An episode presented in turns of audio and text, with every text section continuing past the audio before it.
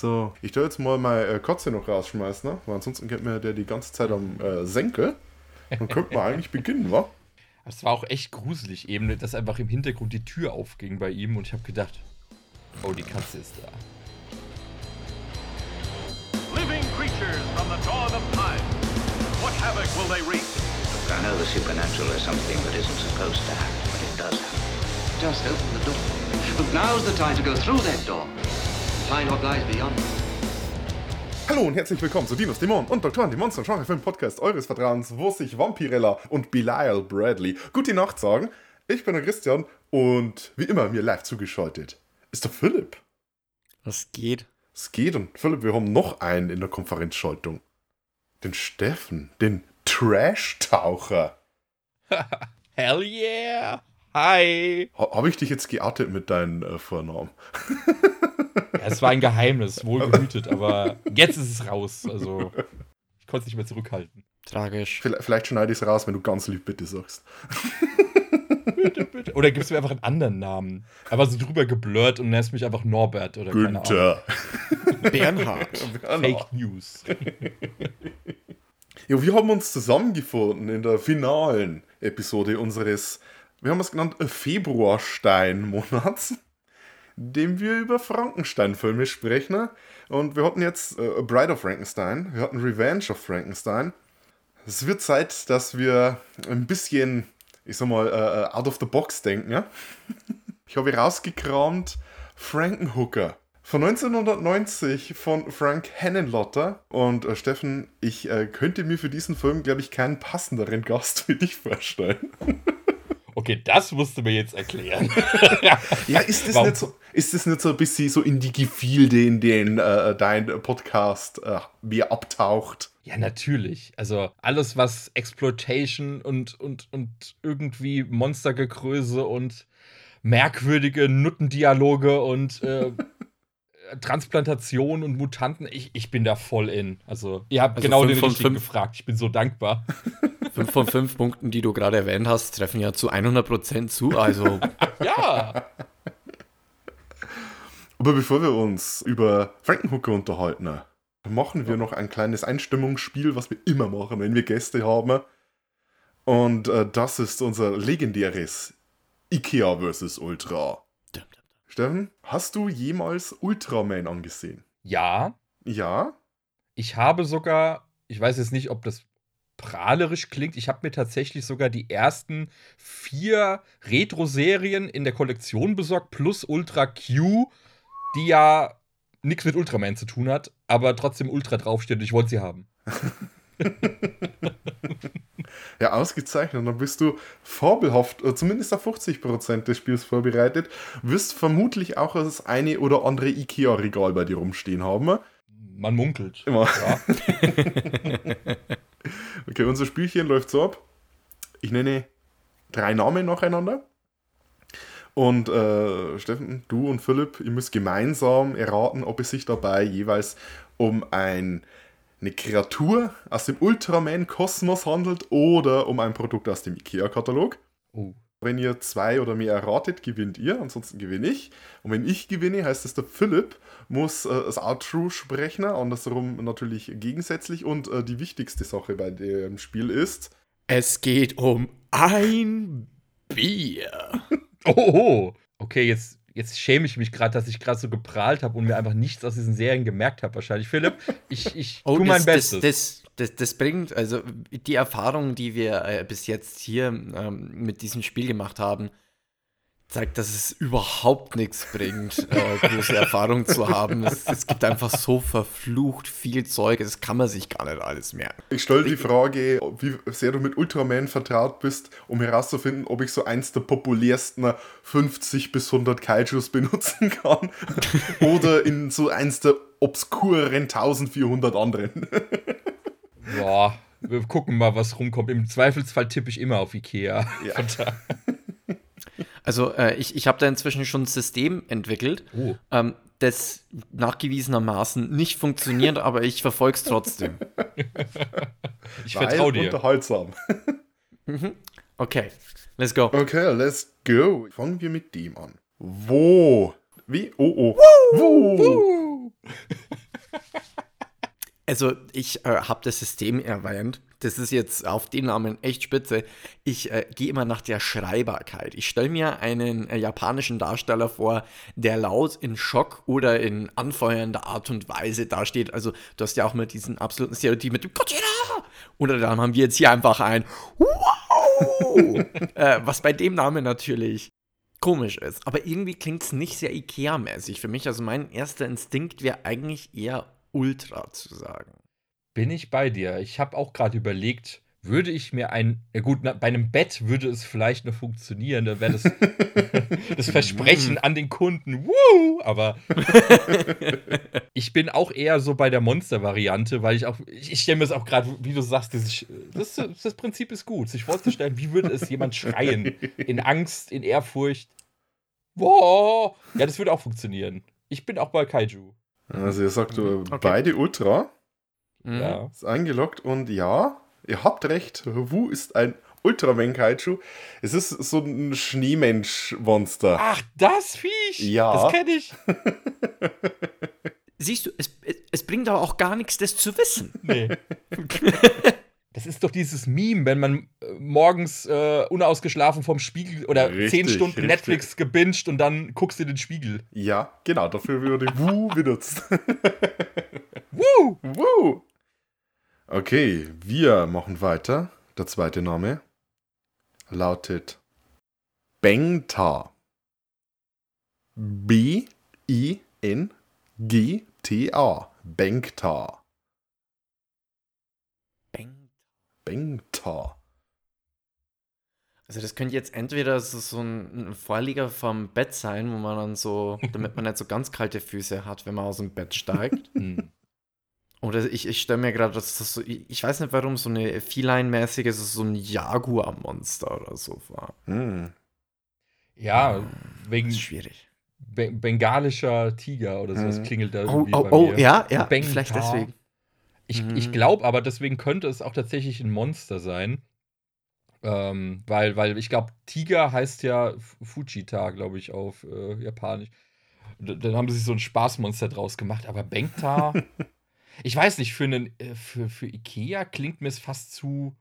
Exotisch. Ja, es, es hat nicht so diesen Scandinavian-Touch. Ich weiß nicht. Was aber auch wieder überhaupt nichts heißt. Nee, natürlich. Ich, Äh. ich muss auch gestehen, ich war wirklich, ich glaube, das letzte Mal vor vier Jahren in, beim Ikea wirklich ernsthaft einkaufen. Also ich weiß gar nicht, ob diese typischen, ähm, wie, wie hieß dieses, dieses Bett, äh, gut fick, keine Ahnung, äh, ob es ob sowas überhaupt noch gibt. I don't know. Ich, ich, da muss ich jetzt aber auch gestehen, das ist vielleicht auch mein Nachteil. Ich war bis jetzt einmal in meinem Leben ernsthaft in einem Ikea. Ich bin innerhalb von 45 Minuten durchgelaufen und habe danach nur noch gesagt, bring mich nie wieder da rein. Es war für mich die pure Hölle. Es gibt für mich nichts Schlimmeres auf Gottes lieber Erde als ein fucking Ikea. Was schon mal in Grausam. einen XXX-Lutz. Boah. Ja, fand ich ehrlich gesagt gar nicht so schlimm wie ein Ikea. Da wirst du hat den Schlauch durchgeprügelt beim Ikea. Mhm. Furchtbar. Äh, äh, davon ab, unabhängig, ich glaube, ich, ich würde wieder tatsächlich zu Ultra tendieren. ja, Tendenz gehe ich mit. Ich, ich stelle mir auch wirklich irgend sowas Katzen-Tiger-mäßiges dabei irgendwie vor. Und außerdem, wenn wir zurück bei der Schrei Beschreibbarkeit sind, Bengta! Das ist gut, ja. Klingt gut. Klingt gut. Bang Udao. Also ihr lockt äh, hier Ultra ein Mhm. und Yes. damit liegt ihr falsch. Bengta ist ein Gardinenschal. Für 16 Euro. Schnäppchen. Zum Verdunkeln. Mhm. Uh. Ja, Okay. Also es steht 1-1. Jetzt hat Entscheidung, Entscheidungs Tiebreaker. Tiebreaker. jetzt wird geliefert. Also aufgepasst, Leute. Der Entscheidungsname ist Nippon. N-Y-P-O-N. Leck mich. Nippon. Das, das, macht, das macht der immer. Der hat einmal, hat er in einer Folge zweimal Markus gesagt. Und das, der, weißt das, das werfe ich ihm immer noch vor. Das ist einfach Und jetzt- fast ein Jahr, über ein Jahr her, weiß ich gar nicht mehr. Das ist noch länger her, aber ich werde dir das bis ans Leben, äh, Lebensende vorwerfen. Nippon, super. Ähm, Japanophile unter uns wissen. Nippon, aber dann geschrieben N-I-P-P-O. Pepo. P-P-O-N, hat so ein bisschen eine andere Bedeutung. Bisschen. Also was heißt andere? Es hat so eine gewisse Das Bedeutung. heißt Japan. Es heißt Japan. Richtig. Auf Japanisch. o- Oder so äh, die, der Puffreis mit Schokolade. ja, ja, oder, der- oder, Der heißt ein das. Mhm. Ja. Aber das ist mit Y geschrieben und nur ein P. Also entweder, weißt, und das ist jetzt wieder das Gemeine. Entweder ist es dann einfach so, so, so, ein, so ein weißes Monster mit einem roten fetten Punkt, das dann einfach so, so den Spirit rüberbringt. Oder es ist einfach eine fucking Lampe. Entweder eine Lampe, also ich bin auch gerade tatsächlich Tendenz Ikea, Hm. weil ich bin gerade nicht oben im Möbelbereich, sondern unten in der, ähm, wo dann so diese ganze Krimskrams für den Haushalt kommen. Da, Die Ja, gefährliche sind Abteilung. Da, wo meine Freundin 100 ja, Jahre ja. von Euro Ja. liegen die. Quengelware. Ja. Und ich bin bei Nippon, ich weiß nicht warum, ich kann mir vorstellen, ja, eine ne Lampe oder irgendwie so ein blöder Kerzenhalter aus, aus Bambusholz oder weißt du, der, der super Oh. dekorativ ist, aber der nie rausgeholt wird, außer wenn du es irgendjemand beweisen musst an Weihnachten oder so, äh, dass du Möbel hast äh, und Accessoires. Ich bin tatsächlich hier bei, bei Ikea, weil ich, ich fände es irgendwie komisch. Kaiju, das Nippon heißt, aber anders geschrieben. Ja, ja, aber das, das ist wieder Reverse Psychology, was der macht. Merkst du das? Ja, ja, Merkst ja, du ja. das? Aber ich, ich gehe mit. Ich sage auch Ikea. Also, ihr seid euch beide sicher, dass es Ikea ist. Er lockt es Nein, ein. sind wir nicht. Wir sind uns nicht sind sicher. überzeugt.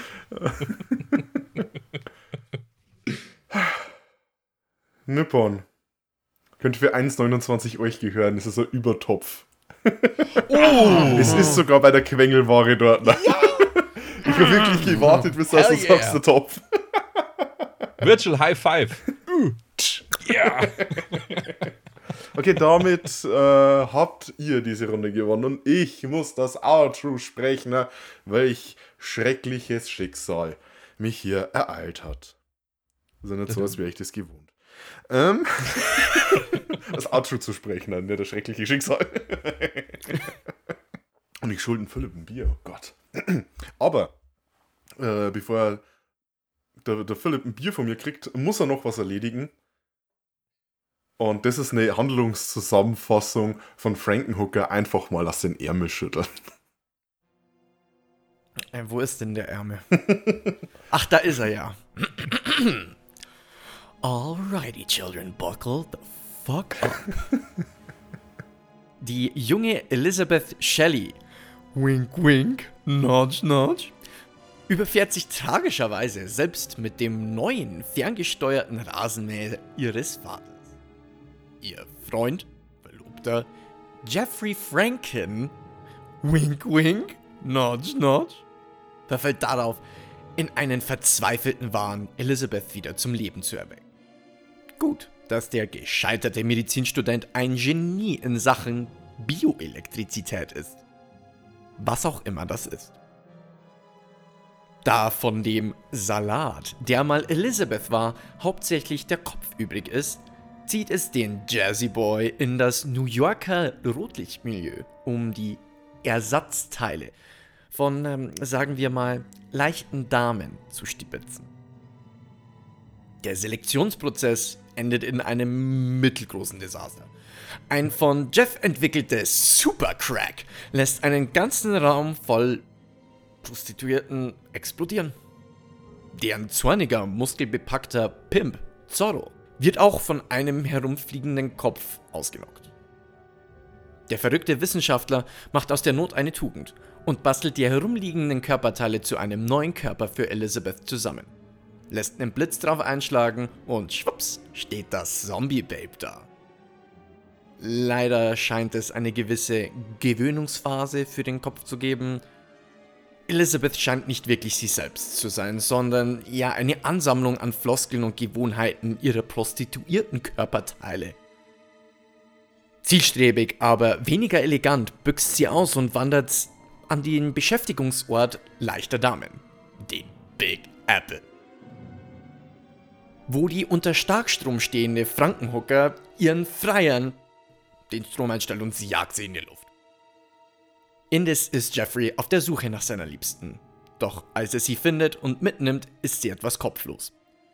Denn Zorro hat sie oder Teile von ihr erkannt und ihr ordentlich eins gezimmert. Also back to the lab und neu verlöten und verschweißen. Und sieh da, Elizabeth hat ihre Erinnerungen zurück. Zwar ist sie vorerst schockiert über die Taten ihres Verlobten, doch dann leben beide glücklich ans Ende aller Tage. Nein, tun sie natürlich nicht. Zorro hat die beiden verfolgt und hackt Jeff den Schädel mit einem Schlag ab, nur um den zu Kronenbergschen Leben erweckten restlichen Teilen der Prostituierten zum Opfer zu fallen. Mit seinen eigenen Konstruktionsplänen wird Jeffrey ein neuer Frauenkörper gebastelt und nun sind sie, ist, sind er und Elizabeth endlich für immer zusammen. Happy End. Oder? Ich glaube, dass es wohl der schlüpfrigste Film ist, den wir bisher im Podcast behandelt haben. Uh. Mein, Toxic Avenger kratzt vielleicht hier ein bisschen dran, aber ist vielleicht noch eine, eine, eine Spur nackter. Mehr Titten. Es kommt ein ganzer Haufen Titten vor. Buchstäblich. ja. Ein ganzer Eimer. Ja. Also, was die Nacktheit angeht und äh, so, also es, es gab jetzt weniger so die, die akute Sexszene, so wie im Toxic Avenger. Äh, das findet nur nebenbei mal so ein bisschen im Hintergrund statt. Aber ähm, definitiv, also allein in einem Raum sind mal acht Paar Titten, also. Oder auf einen Tisch. Ja. Oder dann auch auf einem Tisch. Teilweise. Ihr müsstet echt öfter mal so Filme von Jim Wynorski oder Fred Olin Ray besprechen. Dann, dann wäre das bei euch Standard. Juhu. Der Film, über den ich mal irgendwann mal sprechen will, ist nur dieser äh, äh, Insel der Riesendinosaurier. Ich glaube, den hast du schon besprochen. Ja, Ich, ich glaube, die Story habe ich schon, schon ein paar Mal im Podcast erzählt, dass ich eine VHS-Kassette hatte, da ist äh, in ein Land vor unserer Zeit und Insel der Riesendinosaurier drum gewesen und die habe ich als Kind rauf und runter geguckt. Wobei in der Fassung, ähm, die waren nur schlüpfrig und die äh, richtigen Sexszenen waren rausgeschnitten. Von dem her ist es noch okay gewesen, glaube ich. kindgerecht. Kindgerecht, ja. Ist das ein Softporno mit Dinos? Ja. Nice. Ja. Aber zurück zu Frankenhooker. Wie erwähnt ist der Film von äh, Frank Henenlotter auch ein passender Name. Ich glaube, wenn du Frank Henenlotter heißt, dann musst du ein, irgendeinen Frankenstein, Frankenstein-Spoof oder irgendwie so machen. Das, das ergibt sich irgendwie. Ähm, der ist neben Frankenhooker hauptsächlich für seine äh, Basket Case äh, Trilogie bekannt. Ähnlich schockierend geht um äh, einen äh, Typ, der einen Korb dabei hat, in den sein abgetrennter siamesischer Zwilling ist, der so, so, ein, so ein Blob ist und dann Leute tötet. Äh, auch wunderbar. Und er hat auch den Film Brain Damage gemacht, der wahrscheinlich sein äh, künstlerischster Film ist, was so die psychedelischen Effekte angeht. Ja. Die auf jeden Fall. In den letzten Jahren ist es ruhiger um ihn geworden. Er hat äh, Dokumentationen in, äh, in den letzten 10, 20 Jahren hauptsächlich gemacht. Steffen, was ist so deine Erfahrung mit Hennen Lotter und seinen Filmen? Also ich habe tatsächlich auch immer, ich weiß nicht, warum das bei mir im Kopf sich immer umdreht. Ich, ich habe manchmal den Fall, dass ich Hank Frankenlotter sage und mich dann selbst korrigieren muss. Würde aber genauso funktionieren. Das ist sehr gut, ja.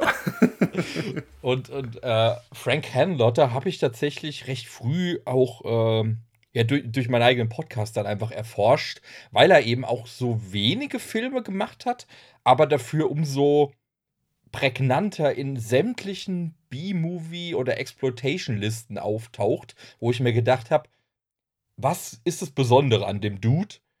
Und wie ich mir dann Brain Damage, beziehungsweise Elmer, wie er ja im Original heißt, angeschaut habe, wusste ich, warum. also diese, diese abgefuckte, singende Kackwurst, die dem Typen da an der Fondanelle klebt und ihn dann zu bösen Taten quasi ja, ins, ins, Ohr, ins, Öhrchen, äh, ins Öhrlein Verführt. flüstert. ja, verführt. Und gut, Basket Case ist, glaube ich, auch, ähm, ich glaube, der beka die bekannteste Reihe auch von ihm. Also ist, glaube ich, wirklich Kultfilm für viele. Und gerade der erste Teil, vor allem, weil ich glaube, in Deutschland kriegt man ihn, ich glaube, bis heute nicht komplett uncut. Ich musste mir, glaube ich, ich glaube, das hier ist eine britische, die ich mir hier besorgt habe, weil du kriegst ihn in Deutschland nicht. Also So. den, von dem Basket Case Film habe ich bisher nur den ersten Teil gesehen und den äh, über äußerst legale Wege natürlich. Ja, Ja. wer nicht. ja, aber Herrnlotter hat, einen, hat echt einen bleibenden Eindruck hinterlassen, weil ich gedacht habe, wie verrückt willst du sein? Und ich glaube, seine Eltern haben damals einfach gesagt ja und haben alles reingeschmissen in dieses, in dieses Babygehirn, was ihnen irgendwie in die Hände gekommen ist. Und er versteht sich ja auch selbst so als, als, als, ja, Erkunder. Er, er- will ja alles irgendwie äh, ähm, kommentieren und sarkastisch. Also er hat ja einen mega hohen Humoranspruch auch. Äh, und äh, er ist dann ja auch tatsächlich ja von der Bildfläche ein bisschen verschwunden. Ich, ich glaube, das hängt damit zusammen, weil er einerseits Probleme mit Geldgebern hatte, die waren nicht so amused von seinen Filmen. und er ist aber auch, glaube ich, ganz viel dann, also du hast ja Dokumentarfilme genannt, aber ich habe auch ganz viele äh, Artikel von ihm gelesen. Also er hat für Fangoria und so Sachen extrem viel geschrieben, auch in den letzten Jahren immer noch. Hat er nicht sogar vor seiner Filmkarriere schon bei Fangoria gearbeitet oder zumindest dafür geschrieben, aber war zumindest mit Ja, genau. verwandelt? Hm? Also er kommt eigentlich aus der Filmkritik. Und dann- dann wundert man sich, äh, wenn einer anfängt, dann selbst Filme zu machen, die andere Kritiker wahrscheinlich einfach in der Luft zerreißen, weil sie sich denken, was ist das denn für eine gequirlte Kacke mit Titten, die du uns hier servierst? Aber er, er hat seine Fans gefunden. Auch immer noch, glaube ich. Ich glaube, ich glaub, äh, der Reiz daran ist er, abgesehen von den äh, anderen Reizen, die vielleicht der Film bietet, Mhm. also der Reiz ist, ich, ich, ich glaube, man, merkt, dass Hennenlotter selber Spaß an seinen Filmen hat. Das sind, das sind alles Passion Projects. Und deswegen macht er jetzt da Dokumentationen, weil er jetzt im gesetzteren Alter wahrscheinlich mehr liegt und mehr interessiert. Das mag sein. Ich meine, ich habe tatsächlich seine Doku über Herschel Gordon Lewis gesehen und ich war wirklich beeindruckt, mit wie viel äh, ja, Motivation der da reingegangen ist. Nicht einfach nur so das runtererzählt, was jeder runtererzählt, sondern der hatte Bock da drauf und das passt ja zu dem, was du sagst. Das sind so. Jeder Film ist irgendwie so ein kleines Herzensprojekt, hat man so das Gefühl. Er wollte immer mal was, was, ein bisschen was anderes ausprobieren, aber bestimmte Elemente, ja, da hat er sich einfach drin verliebt, glaube ich. Philipp, äh, das ist der erste Hennenlotter, oder? Äh, Ja. Das ist das erste Mal, dass du Frankenhooker ausschaust, beziehungsweise ähm, ich hatte den Film äh, zukommen lassen, ich hatte die DVD hier irgendwo rumliegen und äh, du hast mal in die Datei reingeluchst und versehentlich Äh, zum, zum Ende hingespult und hab dann ähm, äh, äh, Jeff mit Titten gesehen. und hab, ähm, hab dann einfach schon gedacht, oh boy. This is gonna be a wild one. Ja, und dann habe ich den ganzen Streifen angesehen und hab mir gedacht, oh boy. This was a wild one. Also, ohne jetzt irgendein Vorwissen zu haben, was ich mir äh, schon die ganze Zeit gedacht habe, als ich den Streifen angesehen habe. Also, der Produktionswert äh, sei jetzt mal dahingestellt, aber es ist irgendwie trotzdem durchdacht, der ganze Film. Also, du hast immer wieder dann so, so kleine Anspielungen oder dann auch solche sarkastischen Witze oder. Also, er ist nicht schlecht geschrieben per se. Also, der ist jetzt kein irgendwie Trashfilm in dem Sinne, dass man einfach irgendwie jetzt äh, den Splatter rausbringen will oder ein bisschen Titten und so ein bisschen Zuschauer abziehen, sondern da ist schon irgendwo ein gewisses Konzept dahinter und ein unheimlich sarkastischer Humor. Banane ist er trotzdem so ein bisschen teilweise. leicht, leicht. Wollen wir mal über unsere Akteure sprechen im Film? Mal so einen kurzen, äh, einen kurzen Ausflug, weil viele große Rollen hatte der Film nicht. Wir haben James Lawrence als äh, Jeffrey Frankner. Der erinnert mich persönlich ein bisschen an eine Mischung aus äh, Mark Patton aus äh, Nightmare on Elm Street 2 und äh, Jeffrey Combs aus äh, Reanimator. Der Film, der hat auch so einige äh, Reanimator-Anleihen, würde ich mal sagen. Wobei das sind ja alles nur äh, wiederkehrende Elemente aus den Frankenstein-Filmen. Aber ich glaube so, das ist so der, der, der, der schlüpfrigere Cousin von Reanimator, wobei Reanimator auch schon schlüpfrig war. das will was heißen. Nee, aber an, den, Ja. an die hat, hat er mich erinnert. ich habe mich köstlich amüsiert, als das erste Mal im Film der Begriff des Bioelektrikers gefallen ist. Und ich habe mir diesen Jeffrey angeguckt und habe gedacht, jo, kaufe ich. Wenn der vor mir an der Tür steht, das ist der Bioelektriker. Ich habe dann, ich habe dann wirklich einfach aus Spaß ge geschaut, gibt es einen Beruf irgendwo auf dieser Welt, der sich so nennt? Nein, gibt es nicht. Also zum Glück. W- Aber auch weil du sagst, abkaufen. Also, der, der Dude trägt den Film. Also, Ja. der der, der hat nicht 100% auch wieder, das war so ein typisch, ist so ein typischer Fall von, du hast jetzt diese Rolle bekommen und du gibst 100% und er hat sich gedacht, ich drehe es auf 11 auf. äh, der, der hat diesen absoluten Wahn von seinem Charakter einfach getragen und man ist sich die ganze Zeit nicht sicher, spielt sich das jetzt alles nur in seinem Kopf ab? Ist es wirklich so? Der, der Typ hat richtig Vollgas gegeben und es ist nur geil. Du sagst ja, äh, er trägt den Film. Ich glaube, gut 70% der Dialoge des Films sind Monologe, die er selbst mit sich führt. Hm, ah, hier brauchen wir noch eine Schraube und so. Hm, was mache ich jetzt und so. Und, und das musst du halt auch glaubhaft rüberbringen. Ansonsten äh, wirkt er eben halt nur wie so ein, äh, wie heißt es, ein Talking Head. Aber Er, er, er quasselt halt so von sich selbst, äh, ja, für sich selbst vor sich hin, alleine äh, mit diesen äh, Opening Credits, in denen er auf dieser äh, äh, anatomischen Skizze seine ganzen, äh, Auf dem Blueprint einer ja, Dame. seine, seine Seine ganzen. Schaltkreise einzeichnet. Und das Wichtigste waren die Titten. da hat er lang rumgemalt. Also hier brauche ich mindestens 200 äh, Kilowatt, who am I kidding, äh, 300 und so. Und, da, und wenn ich das hier mache, dann könnte das funktionieren. Dann gehe ich hier so rum. Ja, am besten doppelt halt besser. Hier noch einen. Das, das hat einen eigentlich schon am Anfang, habe ich mir gedacht, Gott, was ist denn das für ein scheiß Gestammel? Aber im Prinzip hat es einen perfekt auf den restlichen Film eingestellt. Ja. Es muss auch so gewesen sein, ähm, Hanlotter hat Lawrence in dem Film Street Trash gesehen und hat den irgendwann mal so angerufen und gesagt, ja, hey, ich mache einen Film, Frankenhooker, äh, du spielst so die Hauptrolle und er so, ja, ja, okay. Und dann irgendwann ein paar Monate später hat er gesagt, okay, wir, jetzt fangen wir an und äh, irgendwie hat er das gar nicht mehr auf dem Schirm gehabt oder gar nicht ernst genommen ursprünglich. Weil das halt nur so ein Telefonat war, ja, okay, wir machen einen Film, du mitspielen? Ja, okay, meld mich dann nochmal, tschüss. Ja, so wirkte auch. Äh, Ich, ich meine, der Typ hat keine Mimik. Er guckt ein. Er guckt die ganze Zeit wie so ein Fünfjähriger. Dem traust du nicht über den Weg. Du guckst den an und denkst so, okay, der hat definitiv seit drei Jahren nicht geschlafen und lebt wahrscheinlich auch, also ob er überhaupt isst, ist so eine Frage. Also er bohrt sich ja die ganzen Filme, wenn er sich irgendwie stimulieren muss, im Hirn rum und fühlt sich danach geil. Also man fragt sich die ganze Zeit, ist es überhaupt noch selbst ein Mensch? Also diese, er sieht auch eher aus wie so ein, ja, so ein billig geschminkter Untoter, so zum Teil, so ganz käsig, mit so dunklen, also die Augenringe gehen schon fast in den nicht vorhandenen Bart über. Und Okay, pa- pass auf, pass auf. Deutscher Film, Die Nacht der lebenden Loser. Ja. Es sah aus wie eine Film, Oh. ich sag's, da, da passt er rein. Na. Ja. Mein Ei ist abgefallen. äh, also ich, ich, ich hätte jetzt nochmal noch reingeworfen, irgendwie haben sie auch ein bisschen zwei Figuren so ein bisschen fusioniert, so den klassischen, also jetzt von den späteren Frankenstein-Filmen und sonst was, man hat aber den klassischen Igor, der eigentlich voll am Arsch ist und Fra Frankenstein hat man dann einfach gesagt, nö, kommt eigentlich verschmolzen, dann ist halt Frankie total durch. Wer weiß, was vorher schon alles passiert ist. Vielleicht hatte er mal einen Assistenten. Ein weiterer Charakter des Films, illustrer Charakter, ist der ähm, Bösewicht, der Antagonist, der äh, Zorro the Pimp, gespielt von Joseph Gonzalez, der neben diesem Film noch einen weiteren Schauspielcredit hat, als Typ in der Dusche in Brain Damage, den anderen Frank Henlotter-Film. Ja, Der ist ein ganz schöner Brocken, der Kerl. Also, jetzt stell dir den mal nackt vor.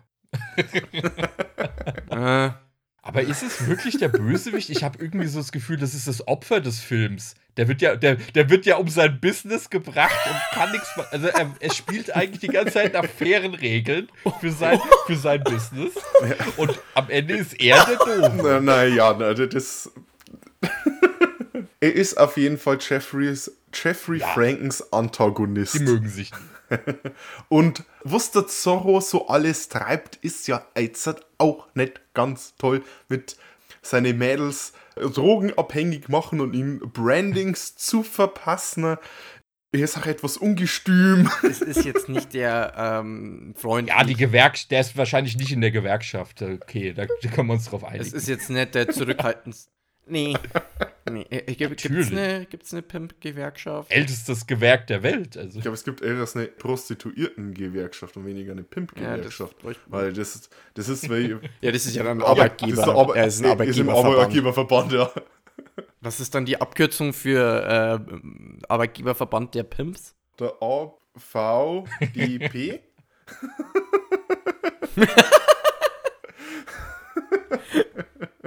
Okay, den rufen wir hiermit ins Leben.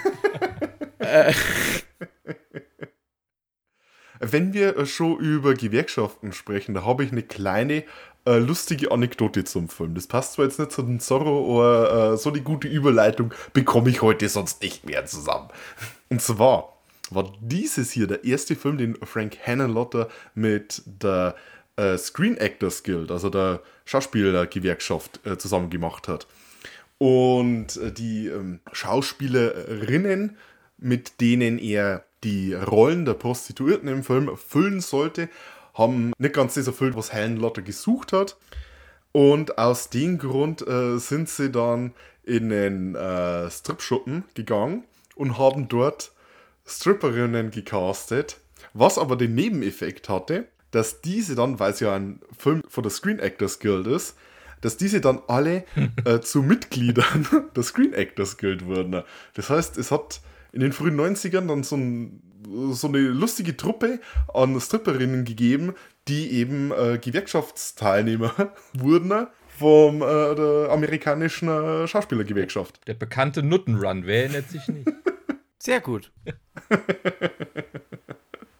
Aber äh, nochmal zurück zu Zorro. Ein massiver Klotz, der aber überhaupt nicht schauspielern kann, was in, nee, den, war- in den ja. Film, also Der fliegt den Fremdkörper. ja, also normalerweise wäre die störend, wenn du jemanden hast, der so in seiner Rolle aufgeht und dem, wie eben hier äh, äh, den, den Jeffrey Frankner und dann daneben so, so ein Klotz, der, der, der nicht schauspielern könnte, wenn man ihm eine, eine Pistole an den Kopf halten würde. Aber irgendwie funktioniert das nicht für was, ist zumindest nicht störend. Für das, er macht, das macht seine Szenen eigentlich noch witziger. Vor allem, als er dann eben drüber weint, dass seine ganzen Mädels nicht nur weggegangen sind, sondern explodiert sind. Das betont er ja auch mehrfach extra. They haven't left, they exploded. Ja, das macht irgendwie so auch ein bisschen den skurrilen Ja. Charme dann aus, ne? Und das sind dann die Szenen, wo ich äh, auch verstehe, wenn der Steffen sagt, äh, dass er da nicht ganz der Bösewicht ist. Er hat eine zarte Ja. Seite. Er vermisst seine Noten. ähm, oder wie er sie ja liebevoll nennt, Ja. Bitches. Zitat. Aber um, um, ich, ich meine, wir können ja jetzt auch mal äh, weiter auf andere Charaktere, die äh, irgendwie eine Rolle übernehmen, gehen. Ähm, die, die Dame des Films, die Das ist ein das Titelmonster, die, die, die, die Titelrolle. nennen wir es Monster, ja. Ja, es ist, es ist Frankensteins Monster in Anführungszeichen. Frankenhooker oder äh, Elizabeth Shelley, gespielt von der lieblichen Patty Mullen. lieblich. Ähm, äh, da können wir jetzt gleich weitermachen. Ähm, schauspielerisch, Ja. bis auf dass das Gesicht echt cool verziehen kann, nicht viel schauspielerisch vorhanden. Also deswegen habe ich auch gemeint, der, der, der Hauptdude, also unser Frankie, der trägt den Film schauspielerisch und das hat auch wahrscheinlich einen guten Grund, warum er so viel Screentime bekommen hat, weil der Rest, also, will jetzt nicht behaupten, dass sie es besser machen hätte können, aber so viel schlechter hätte es auch nicht werden können. Ne? Also, Oh, äh, äh, Kontreur. Ich, ich, ich finde, Patty Mullen hat sehr großes komödiantisches Talent. Sie macht nicht viel, außer überzeichnet Sachen nochmal nachzuplappern und Gesichter zu verziehen. Aber sagen wir ehrlich, so hat Jim Carrey auch seine Karriere aufgebaut. Uh, Shots feiert. Nee, äh, ich, ich finde die wahnsinnig amüsant. Wie schon gesagt, das ist, das ist keine Schauspielerin in dem Sinne, dass ich die für ihr Schauspiel ansehen würde, aber, Ja. aber, sie ist witzig. Sie ist, sie hat aber auch andere Gründe, um sie anzusehen. sie, sie, Ähm, sie war äh, das äh, Penthouse Pet of Mhm. the Month oder so irgendwann mal. Aber ich, ich finde die tatsächlich witzig und ich bin ehrlich gesagt der Meinung, die hätte eine Karriere mit Komödien machen können. Ich würde mir noch mehr Komödien mit Patty Mullen anschauen, auch wenn es nicht um ihre äh, äußerlichen Vorzüge gehen würde.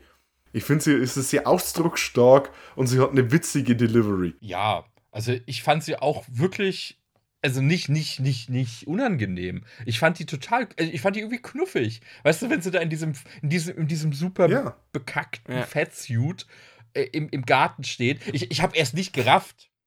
Ich habe nicht gerafft, dass es ist so Fettsuit ist, bis meine Frau gesagt hat, ey, die haben die doch jetzt dicker gemacht. Ich guck so hin und denk so, okay, ab dem Hals abwärts und auf einmal sieht sie so ausgestopft aus. Ich habe gedacht, das ist so ein, so ein flatteriges französisches Kostüm, was sie so trägt. So, ach, das ist die Mode der Zeit, keine Ahnung. Und dann haben die die auf fett gemacht und dann habe ich erst diesen blöden Brezelwitz erst gerafft, weil ich gedacht habe, warum, warum wird die denn von ihrer Mutter so angefuckt? Die ist doch gar nicht fett. Guckt ihr doch mal ins Gesicht, aber ja. Und selbst mit dem Fettsuit war sie Ja, jetzt nicht wirklich dick. Also wenn, wenn dann hätte man sie da etwas mehr ausstaffieren müssen, um irgendwie das rüberzubringen, dass sie dick sein soll. Und, und vor allem, also wie das, wie dieser in Anführungszeichen Fettsuit auch aussah. Also das waren entweder ein paar Kissen oder vielleicht ein paar zusammengeknüllte Prospekte. Also, aber ähm, weil du es auch gesagt hast, die, äh, ich fand es schauspielerisch grausam, aber es war nicht störend. Ähnlich wie bei Zorro hat es, finde ich, nur umso besser gepasst. Ja. Also ich fand es ist, es, die ist, wie, wie du gesagt hast, super sympathisch, aber halt auch total dullig unterwegs, auch im Schauspiel. Also das, das macht ja irgendwie den Charme aus und das, also ich weiß nicht, ob der Regisseur dran schuld war oder sonstiges, die, hat die, die Ja. sind so perfekt in Szene gesetzt worden, die haben wortwörtlich aus Scheiße Gold gemacht. Und das finde ich faszinierend. Sie musste ja auch gefühlt nur fünf Sätze für den Film auswendig lernen. Und ich meine, in der zweiten Hälfte darf sie ja dann ein bisschen, ein bisschen aufdrehen. Und ich, ich fand's, fand's sehr unterhaltsam. Also in ihrer Monsterphase, nenne ich es jetzt einfach mal. Ich habe mir ein Interview angeguckt mit ihr und äh, da wurde äh, sie gefragt, was so, was hat ihr am meisten Spaß gemacht. Und ähm, was, was sie gesagt hat, ist, dass ihr die Szenen so am Anfang in den Opening eigentlich mit am meisten getaugt haben, weil sie hier wirklich auch ein bisschen mehr Dialog hatte. Ein bisschen halt halt nicht nur eine überzeichnete Figur war, sondern auch ein bisschen eine Figur hat sein können. Äh, Figur hat's ja. Ähm, Ja, Brezel sei Dank. Brezeln sei da. wie, wie, wie, viel, wie viele schnüpflige Witze können wir in unsere Folge packen? Let's go! Brezeln bringt mich zu einem wunderschönen kleinen Callback. Der Film übertreibt es Gott sei Dank nicht mit seinen direkten Filmreferenzen. So eine Sache, die heutzutage eher störend in Filmen ist, wie ich finde. Aber ihr Brezel's good ist als äh, Referenz zu äh, Bride of Frankenstein schon ziemlich lieblich. Ich hätte gedacht, dass sie dann in dem Moment, als ich den Film das erste Mal gesehen habe, dass es dann bei den Brezeln dann Klick macht und sie dort dann wieder normal wird. Oder zumindest so ein, so ein Stück wieder so mal so kurz überlegt, aber nee, sie hat einfach immer noch Heißhunger auf Brezeln, was ich nachvollziehen kann. Wo, wobei ich auch sagen muss, mich hat gleich am Anfang, habe ich mir gedacht, äh, das mit dem Auge, äh, was den Finger verfolgen soll, könnte auch wieder so ein, eine Stimmt. Reference, zumindest eine kleine sein auf ähm, Revenge of Ja, Frankenstein. Revenge of Frankenstein ist sehr, sehr ähnliche Szene, da hast recht, ja. Also, Ja, aber das war trotzdem wieder auch nicht so voll ins Gesicht reingeknüllt, sondern ja, muss man erstmal kennen und ähm, es ist auch, es ist auch in der eigenen Dynamik des Films sinnvoll, genau. wo er auch immer das Gehirn her hat. Das ist eine gute Frage, ja. Weil, ähm, wie man im Film ja so bemerkt, hat er ja nicht wie andere Frankenstein-Figuren schon zuvor irgendwie gemordet äh, und dergleichen, sondern diese, diese äh, äh, Frankenhooker-Eskapade ist ja so sein, sein erstes Mal in diese Richtung. Und ähm, was ich da ja interessant finde, ist, dass er so ein bisschen so den Wahn verfällt, aber so kurz vor knapp ähm, ähm, ja, äh, äh, voll die, bemerkt er selbst, hey, das, was ich mache, ist kacke und Leute, nehmt nicht die Supercrack, ihr explodiert sonst. Es ist, es ist so herrlich skurril, wie er mit diesem riesen Beutel, also erstmal in seinem Labor ein gefühlt drei Kilo Beutel Crack irgendwie, Cracksteine in der Hand, wo du dir denkst, was ist denn das schon wieder für ein Straßenwert? Aber es war halt auch geil, wie die sich dann auch einfach draufgestürzt haben. Wie die Bekloppten. Als hätten sie noch nie in ihrem Leben Crack gesehen. Der Zorro hätte sich danach die, Z- die Finger geleckt. Hätte er nicht machen sollen, aber. Das ist so ein riesen Einmachglas Anfang. Ist aber auch wieder äh, bezeichnend eben mit der Crack-Epidemie. Also so, so ein bisschen äh, Sozialkritik war dann vielleicht auch dabei. Oh, ähm, Und dann auch natürlich mit ähm, eben der Dame, die äh, die ähm, Gewerkschaft für die leichten Damen in die Welt mehr oder weniger rufen wollte. Ähm, war eventuell in den 90ern in den USA durchaus ein Problem, auch mit äh, Crack und so weiter. Also Crack Epidemic, ähm, was man jetzt heute so an Fentanyl und so weiter leichen hat, hatte man damals halt äh, mit ähm, Kokain gemischt mit Mhm. Und äh, oder Baking Soda. das äh, ist ein, ein schöner Moment für, für unseren äh, Jeffrey, denn du hast den wir gleichzeitig einerseits so der Dame im Fernsehen äh, zustimmt, ja stimmt, man müsste echt was machen, dass dann den Prostituierten geholfen wird, ähm, dass denen das nicht so, dass es denen nicht mehr so dreckig geht. Ich schraube jetzt mal weiter rum, mal meinen Plan, die Prostituierten umzubringen und daraus einen neuen Körper für meine Freundin Ja, zu bauen. aber er hat wenigstens ein Ziel. Ich, ich habe mich nur den ganzen Film über gefragt, wie er überhaupt äh, Elizabeth sich geangelt hat. Also diese Vorgeschichte hätte mich mal interessiert, weil ganz ehrlich, also in dem Film gab es ja scheinbar nichts Normaleres, als dass der Typ auf, auf dem Küchentisch an Gehirn mit einem Auge rumgeschraubt hat und die Mutter beschwert sich nur darüber, weil sie ihren scheiß Salat da jetzt nicht schneiden kann. Und denkst du so, Nicht seine Ja. Mutter, die Mutter von die Schwiegermutter äh, ins von Fee. Genau, sie waren ja verlobt. Also, Ja. was hat der denen eingepflanzt? Hand me the ketchup, darling. Der, der, der Film lebt in seiner eigenen Skurrilität und das Ja. ist da halt absolute Normalität. Und das macht sie ja irgendwie dann auch sympathisch. Also, das macht es irgendwie so, so, so ein fast feelgood oder wolliges Gefühl, wenn du da drin bist. Du kommst da in diese Welt und denkst da, das wonnige Gefühl, wenn der Jeffrey ausufernd seine Depression beschreibt und seine Mutter sagt, kann ich dir ein Sandwich bringen? Was für ein Aufbau für einen Gag. Wunderbar. Aber irgendwie, äh, äh, die Szene finde ich eigentlich im kompletten Kontext vollkommen bescheuert und genial zugleich. du ersetzt mit dieser einen Szene die komplette charakterliche Entwicklung und äh, den Aufbau der persönlichen Geschichte von Frankie. Du musst nichts mehr dazu machen. Der hat den einen Monolog, den er seiner Mutter an den Kopf klatscht, was vollkommen bescheuert ist. So, ich habe jegliche Moralität verloren. Ähm, ich bin eigentlich ein absoluter Psychopath. Ich bräuchte Hilfe. Willst du ein Sandwich? Und, und damit haben wir eigentlich dann für den Rest schon etabliert, okay, er hat dann noch ab und zu Zweifel, seine Moral, äh, moralischer Kompass schlägt trotzdem manchmal noch aus, aber wir haben schon die Erklärung. Der Typ bohrt sich Löcher in den eigenen Kopf Ja. und der ist vollkommen durch. Und das musst du sonst musst du das komplex aufbauen oder irgendwie halt zeigen und nicht einfach erzählen. Und die denken sich einfach, oh nee, ist mir jetzt echt zu anstrengend. Kriegen wir in einer Szene hin oder? Ja, aber das ist ja. Das ist, ich ich finde, das ist äh, eine der großen Stärken von äh, hier, Frankenhooker. Denn, komm, der Titel, der verkauft einen, einen billigen Sexploitation-Film. Aber ich, ich finde, der Film hat dafür mehr unter der Haube, zumindest mehr, was man in den Film sehen kann. Weißt du, der, der, der Jeffrey, der jetzt nicht so wirklich der Held ist, so so ein bisschen äh, so zwischen den Stühlen steht, so einerseits so handelt er aus Liebe und äh, wenn er dann so in seinen Wahn getrieben die Sexworker umbringen will, hat er dann kurz davor nur das Einsehen und äh, als dann praktisch der Schlamassel passiert ist, steht er dort und sagt so, okay, ich bringe alles wieder in Ordnung, ich bringe euch alle wieder zurück. Z- Zuerst ich der, der Elisabeth, aber keine Sorge, ich, ich, ich werde das alles wieder richten. Das hat er, aber andererseits hat er natürlich auch das, dass er so die Prostituierten auch so als äh, äh, runtergestellt, so Bürger zweiter Klasse betrachtet.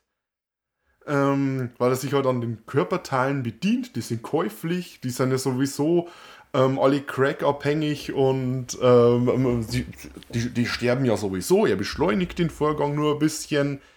Ähm, da aber meine Frage, ist Elisabeth jetzt eigentlich mit dem Körper der Prostituierten auch Crack ab? Das hat der Strom rausgebrannt. Das ist jetzt normal Pegel bei ihr.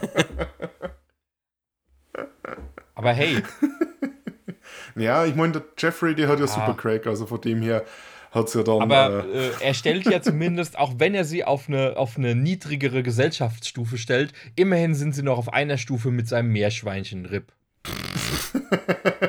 Also er peace. versucht es ja zumindest, also er ist ja wenigstens so, so moralisch einwandfrei, dass er nicht zuerst am Menschen experimentiert, sondern sein armes kleines Meerschweinchen, ich weiß nicht mehr, wie, ob es einen Namen hatte, werden es nie erfahren, was dann einfach in zwei Teile zerspringt, wie so ein Ü-Ei, was, wo, wo du draufhaust. Und, und, und sein einziger Kommentar ist ja, Ja, da auch genau. mehr oder weniger so, aber, ja, das könnte, das, oh, mal schauen, wie das dann funktioniert. Ups. Aber äh, um, um, wenn wir jetzt schon mal da sind, ähm, ähm, die Effektküche, mit der äh, die Explosionen der äh, Prostituierten dargestellt wurde. Wow. Also man, muss dazu sagen, dass ähm, Henlotter absichtlich weniger blutiger und äh, goriger und splatteriger gemacht hat, als er könnte und vielleicht gemacht hätte, weil er kein äh, ähm, X oder ähm, wie heißt das andere äh, äh, äh, äh, NC-17 oder so haben wollte. Er, wollte Also, er, er wollte ein, ein R-Rating haben. Und aus dem Grund haben sie das absichtlich nicht so krass gemacht und angeblich auch, dass es absichtlich etwas mehr Fake ausgesehen hat, damit also dass es absichtlich äh, mehr Fake ausgesehen hat, das lasse ich mal so dahingestellt. Aber der komödiantische Effekt ist äh, mit großer Bravour abgeleistet. Ich meine, der hat er auch tatsächlich mit einer, also er hat wirklich eine fähige Crew, ja, bei all seinen Filmen äh, durchweg. Und ich, ich hatte auch das Interview gesehen mit, ähm, mit Gabe äh, Bartalos, der war ja, glaube ich, hier an, verantwortlich für die Masken und so.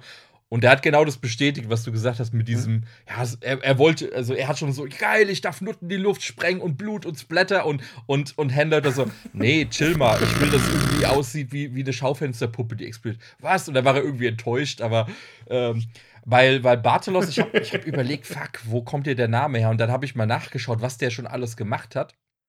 Und also so Sachen wie Leprechaun und Darkman und sowas. Und der ist vom Fach, der, der ist echt von, äh, gut. Oh, äh, also der hat auch früher mit Rick Baker und ich glaube unter Rick Baker sogar noch gelernt. Also der hat echt fähige Leute gehabt und das sieht man ja auch in Teilen des Films, wo sie sich wirklich austoben durften. Aber die Explosion, Philipp, da bin ich bei dir, die sahen echt, äh, ja, du hast so diesen geilen Cut gesehen zwischen dieser schreienden Schauspielerin und dann Cut, Schaufenster, Puppe, Boom. Fantastisch.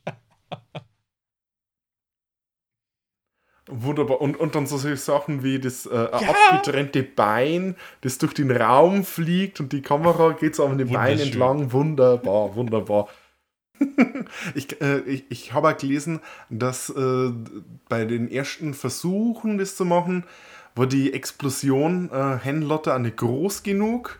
Und er hat dann den Typen mit, mit dem Sprengstoff oder mit den Böllern gesagt, sie haben mindestens das Dreifache, wenn nicht sogar das Vierfache reinstecken. Ich will, dass die Stopp voll das Teil. Ew. Das war wirklich Oh super Crack. Super Ja. Cracker. Von Lidl. Ja, Wahnsinn. Sehr toll. Und äh, da ist natürlich herausstechend dann noch die äh, letzte Dame, die explodiert, deren Kopf dann so ausnockt. Also herrlich aussieht. Erstaunlich viele fliegende Köpfe. Also, ich glaube, ein, ein Typ, der dann später mit Ja. äh, Ja, äh, Elizabeth ja irgendwie rumknutscht, irgendwie sowas, und, und dann fliegt doch auch auf einmal sein Kopf durch die Fensterscheibe. Ja, ja, ja. ja, ja, und landet im Mülleimer. es ist, also, die, die Ex äh, Effekte bei den Explosionen auch waren, wenn, wenn Elizabeth eben mit äh, den Typen hier äh, rummacht und äh, dann kommt ihr, ja, mit den Freiern, dann kommt die Spannung durch. Und also die Blitzeffekte sahen ja eigentlich ganz solide aus, also das muss man ja sagen. Na naja, gut, also ich meine, da gibt es ja andere Streifen, die da andere, äh, ähnliche Sachen haben, wie, äh, äh, ist das ähnliche Zeit mit ähm, dem Highlander? Highlander war ein paar Jahre früh. Ich glaube, Highlander war 84 und das ist 90. Ja. Ja, okay, gut, es sind sechs Jahre trotzdem. Ich hab gemeint, der war ein bisschen später. Aber da hat man auch jede Menge so Blitzeffekte und da habe ich mir eigentlich gedacht, na, wenn man es jetzt vergleicht, war eigentlich ganz okay. Ähm, aber d- dann die Explosionen dazu immer und immer der Schädel, es ist einfach super. Das ist halt cheesy, aber Ja. äh, richtig cheesy gemacht. Also, du, du musst du musst eine gewisse Art von Film machen, um so um, um das äh, so verkaufen zu können, dass es Spaß macht und dass es nicht, ich sag mal, cineastisch abtörnend wird. Und, und was ich eigentlich auch noch irgendwie ganz witzig fand, war dann auch, äh, wenn wir jetzt schon bei den Effekten wären, ähm, zum Ende hin, wo dann Zorro noch zerlegt wird, äh, diese Kronenbergschen äh, Körperansammlungen.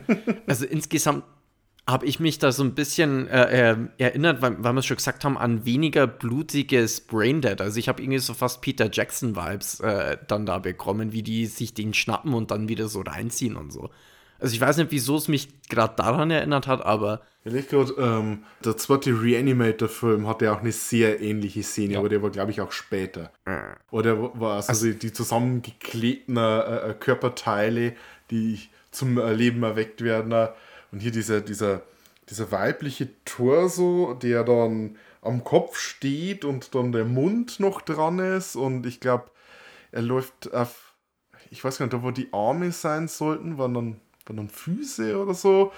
Und äh, dieser der Kopf, der dann an diesen äh, ganzen Körper, der bloß aus, aus Armen und Händen besteht. Aber einfach, einfach, dann kommt auch wieder dieser sarkastische Humor mit rein, wo sie dann nochmal die Ja. Klappe aufmachen und sich's crack. Ja, Vor, vor allem dann noch kommentiert mit so einem You got a pipe?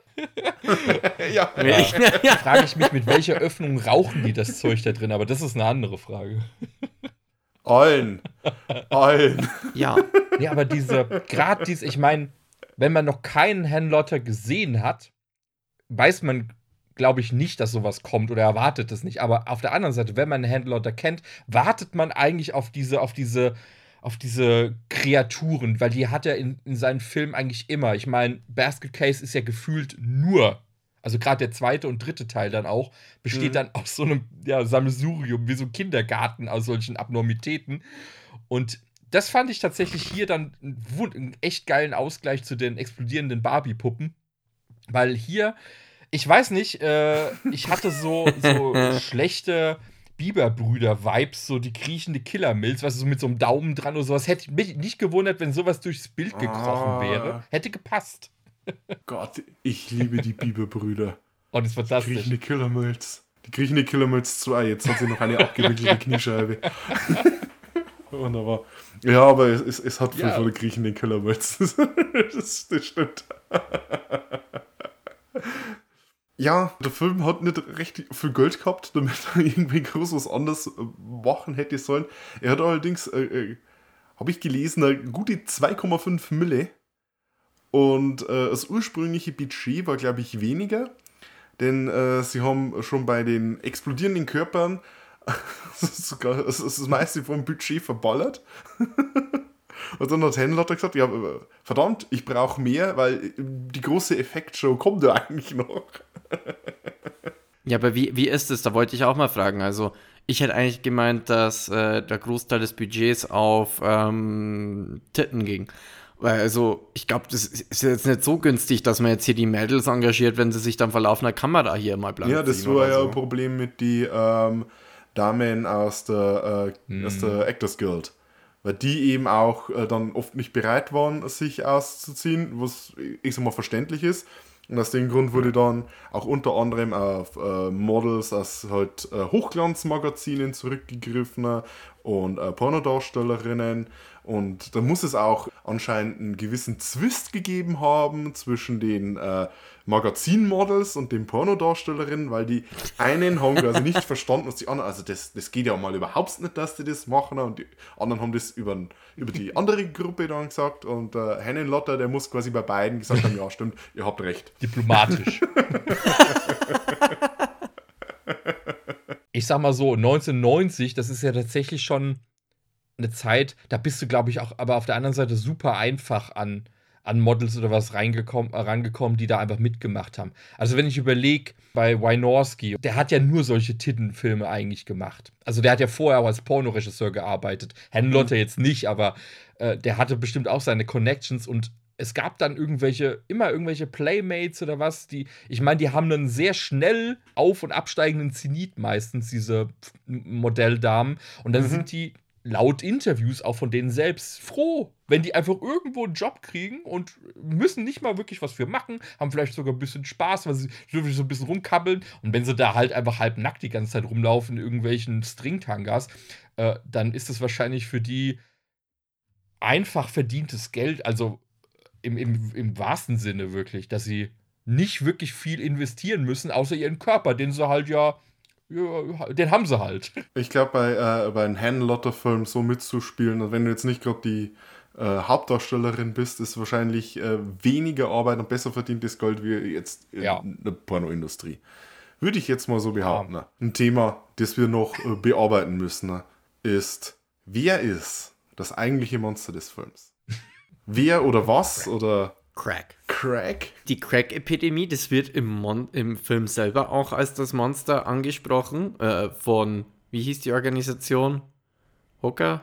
Ja. Äh, ich glaube, sie hieß Hooker, die Organisation, die sie geöffnet haben. Äh, also ich, ich würde mal sagen, äh, wenn man es jetzt philosophisch sehen will, Crack ist das Monster. Und ansonsten, ich weiß nicht, ob man es als Monster bezeichnen kann, aber äh, Jeffrey ist schon ziemlich durch. Ne? Ich würde sagen, das ist das thematische Monster des Films ist Objektifizierung von Frauen. Oho. Ja, ja. Also ich würde jetzt nicht so weit gehen, dass der dass er groß feministisches Nein. Werk ist. aber aber ich, ich glaube, man kann hier trotzdem so die ein oder anderen äh, äh, feministischen Tendenzen rein interpretieren oder zumindest rauslesen. Und ähm, das mit der Objektifizierung, ich bin hauptsächlich da drauf gekommen, ähm, wegen der Schlussszene, die ja der Philipp als erstes gesehen hat, in der ja Elizabeth und Jeffrey das Gleiche erzählt, was er ihr schon gesagt hat. So nach dem Motto, schau her, ich habe dir einen neuen Körper gebaut, wir können jetzt zusammen sein, es ist besser als zuvor. Und äh, sie ist entrüstet davon, sie ist schockiert, weil sie ist nicht in ihren Körper. Und Jeffrey hat es nicht verstanden. Aber als dann die Sache umgedreht wurde, tickt er komplett aus. Und das ist das große Horrorende für ihn. Und das ist clever. Ja. das zeigt eben genau diesen, diesen äh, ich sag mal, äh, Denkflaw von ihm auf, dass, äh, dass er meint, äh, er macht hier alles besser, indem er der, äh, der Elizabeth einen neuen, schicken, äh, äh, sexy Körper zusammenbastelt. Die Göttin der, äh, der Center Folds oder irgendwie sowas sagt er, oder die, die Pin-Up-Göttin oder so, die er ihr schaffen will. Was dann aus- auf Gründen von Zeitdruck vielleicht nicht ganz so hingehauen hat, wie er sich vorgestellt hat, aber trotzdem präsentable Ergebnisse geliefert hat. Ja, das, das, das spricht mich an. Das, das stimmt tatsächlich. Ich habe wirklich, ich habe in letzter Zeit viele Filme, also was heißt in letzter Zeit? Ich gucke immer wieder solche Filme. Ich habe in letzter Zeit, ich habe meine, meine Russ Meyer Phase aktuell und der ist jetzt auch gerade nicht bekannt für unanzügliche Oha. Filmchen. Und aber es wäre, wenn Russ Meyer, also er hat ja auch Exploitation gemacht und hier und und Hanleuter sieht sich ja eigentlich auch als Exploitation oder Sexploitation Filmemacher. Aber diese Message am Ende, so dass er den Typen seinen Schwanz seines Schwanzes beraubt und dann, Sein Johnson. ja, im, im Deutschen sagt, ist mein? Schniedelwurz? Da habe ich gedacht, ah, okay, da kommt der Fünfjährige durch.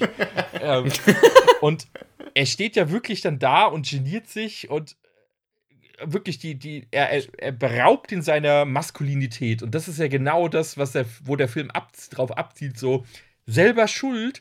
Du wolltest doch, dass es so kommt. Du wolltest irgendwas mit dicken Titten und einem geilen Arsch und du hast sogar einen Haken dran gemacht. Also, Der Ja. war so komödiantisches. Gold. ja, also da, ja, bin ich, da bin ich bei dir, Christian. Das finde ich äh, auch, er hat so diese, diese, dieser Rausschmeißer. Der ist dann so ein Aha. Es ist ein plumper Aha, aber es ist ein Aha. Ich möchte sagen, äh, der Film ist mehr als die Summe seiner Teile.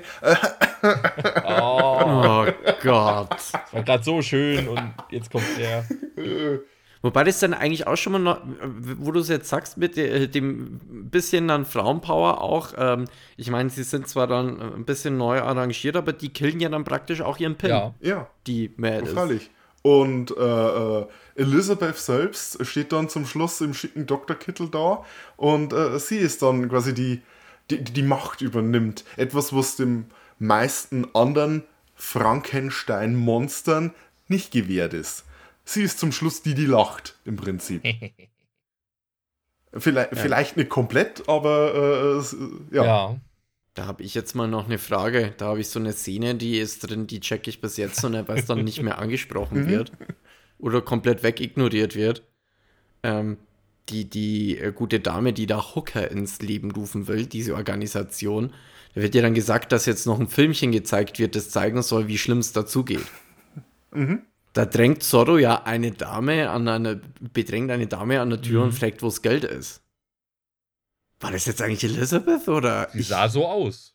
Ja, sah genauso aus. Und das, da steigt ja dann äh, Jeffrey auch komplett aus. Und also, Wenn du das so erzählst, kann ich mir gut vorstellen, dass das, weil ja eben dann der Jeffrey dann sich so reinsteigert, dass er in dem Moment Elizabeth sieht. Ich meine, er bohrt sich selber mit einer Bohrmaschine im Kopf rum.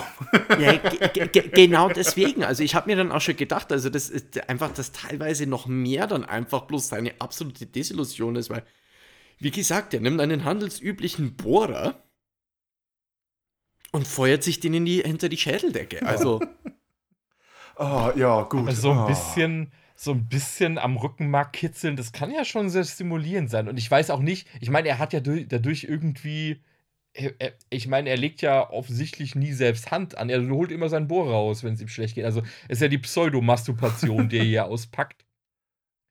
Und ich kann mir Mhm, aber vorstellen, mhm, dass sein. Gehirn einfach so, so verzwirbelt und so verdreht ist. Also entweder hatte da wirklich Elizabeth reininterpretiert oder sie hatten in dem Moment, als sie das gedreht haben, einfach keine andere Schauspielerin da und haben gedacht, ah, komm, das merkt doch eh keiner.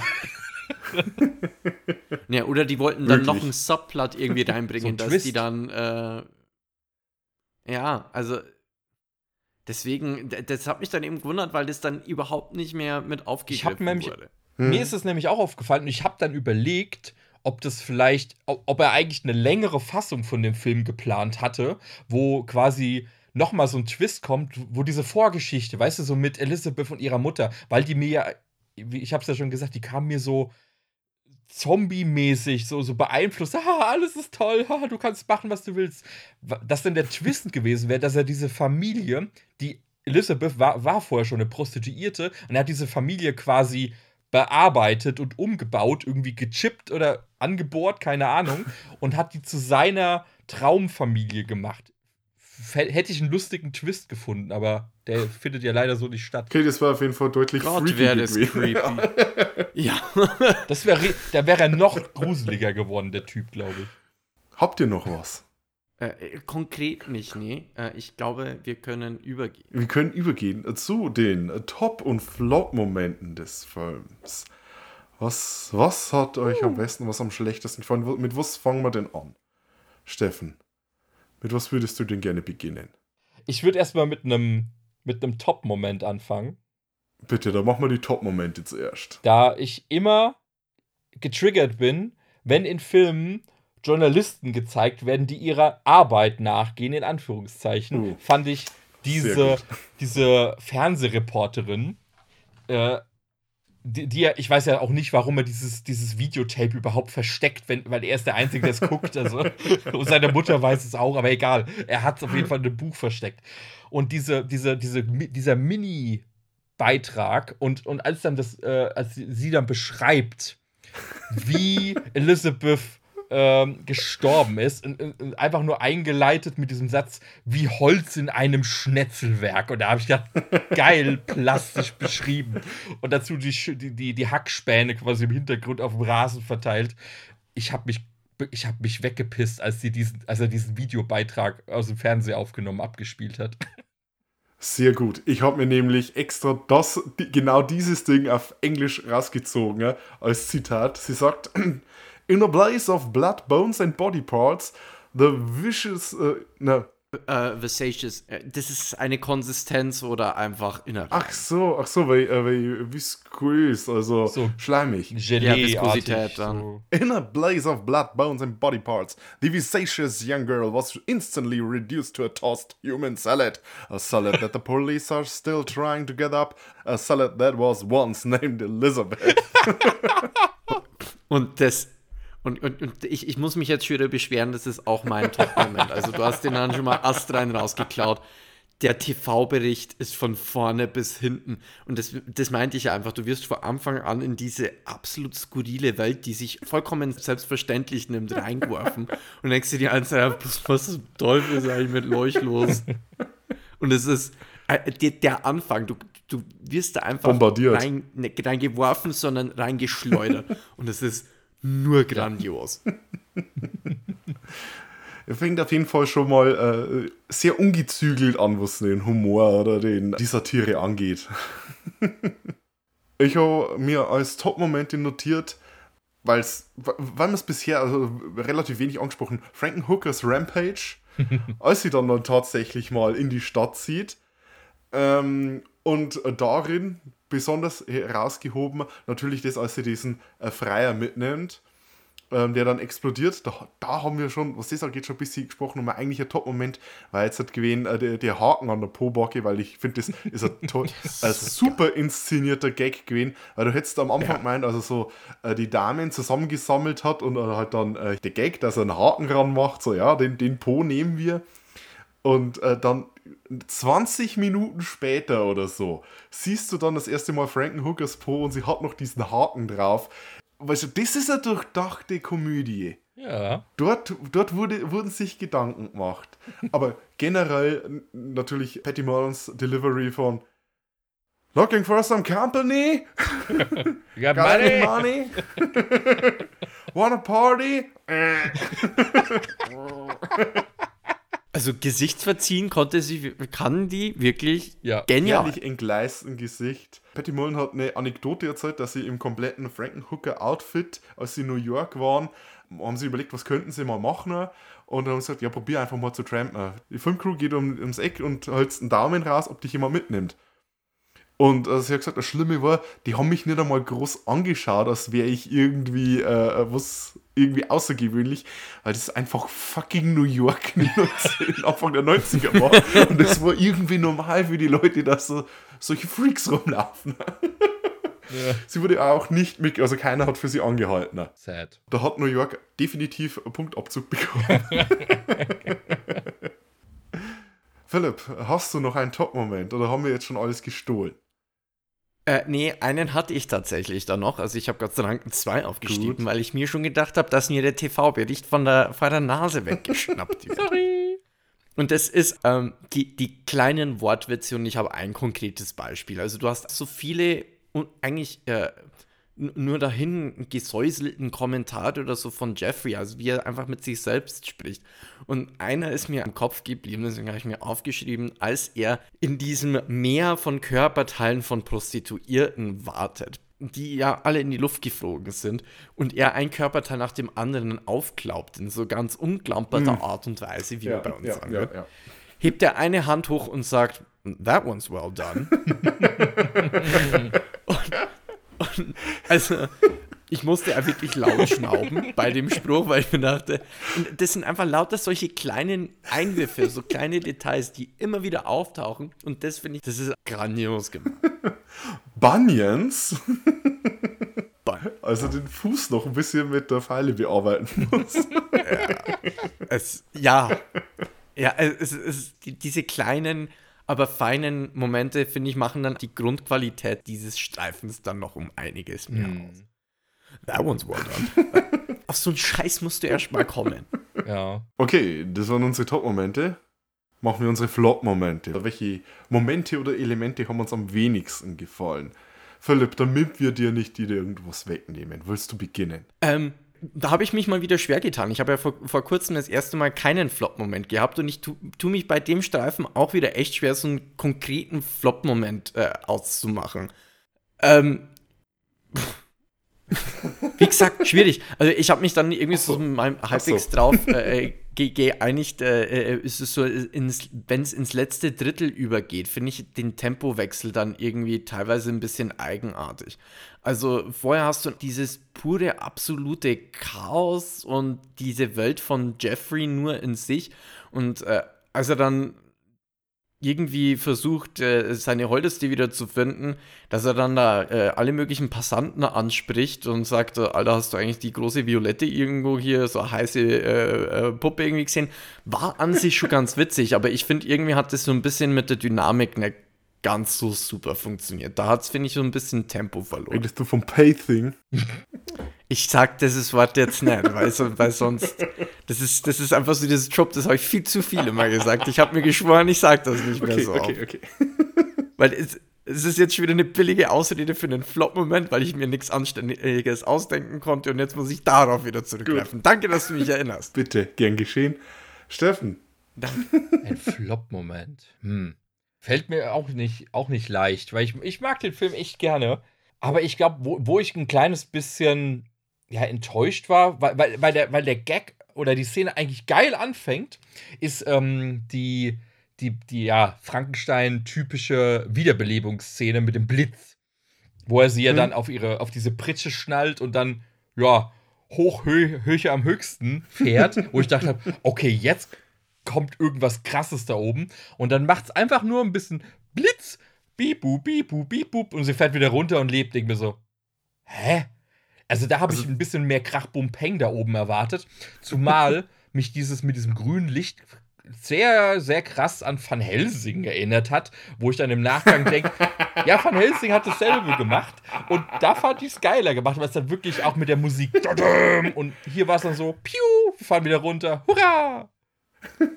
War ich ein bisschen, da war der, der, der Spannungsaufbau mir zu dramatisch dafür, dass es dann nur so kurz blitzieren.